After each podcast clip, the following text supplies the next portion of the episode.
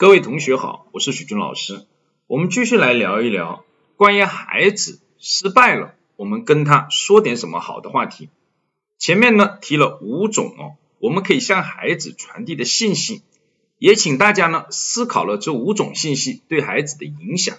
下面呢我们来具体分析一下。第一种是告诉孩子没关系，他是最棒的。这一种说法呢，毫无疑问。并不是一种真心的说法，孩子他也知道，很简单，既然我是最棒的，为什么我没赢？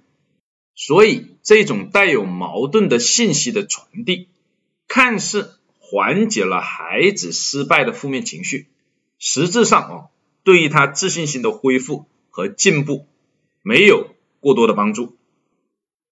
第二种信息是告诉孩子，并不是他自己的原因。而是外部的其他的原因导致了他没有赢。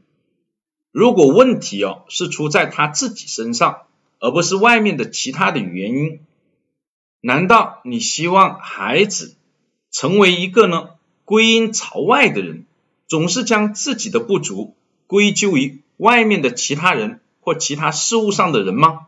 我相信所有的家长都不希望这样。第三种信息是安慰他。比赛其实也没有那么重要，这样的信息呢，会告诉孩子，当有什么事情做不好的时候，贬低这件事情就对了。显然，这也不是家长们希望看到的。第四种信息是安慰孩子，没有发挥好，本身是有能力的，下一次一定会赢。这种信息呢，看似哦。给了孩子一个不错的理由，而这个理由很有可能也会成为孩子下一次失败的理由，因为他之所以没有赢，很大概率上并不是因为没有发挥好，而是因为能力不足，而我们没有告诉孩子这一点。第五种信息是告诉孩子，他本来就不该赢，有可能是各种各样的原因，比如说没有准备好。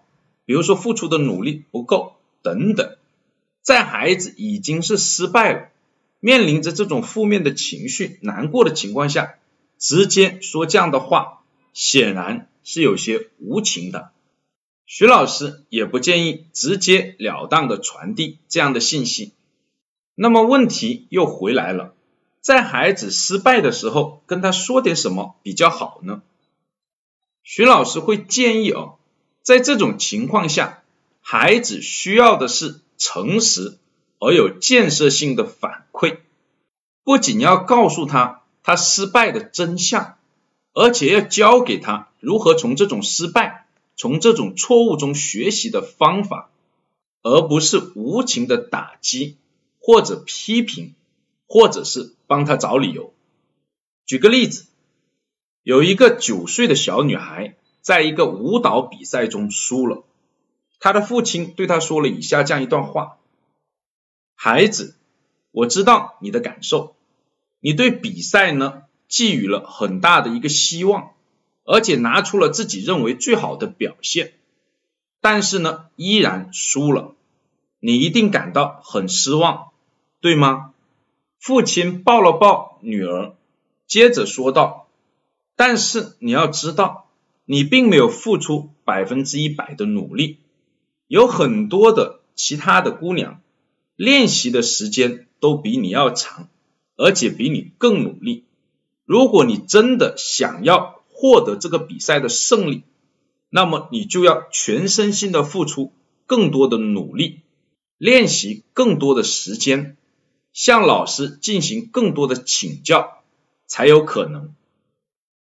希望各位同学能够从这位家长的这段话里体会到更多的什么叫诚实而有建设性的反馈。这个内容呢，我们就讲到这里，谢谢大家。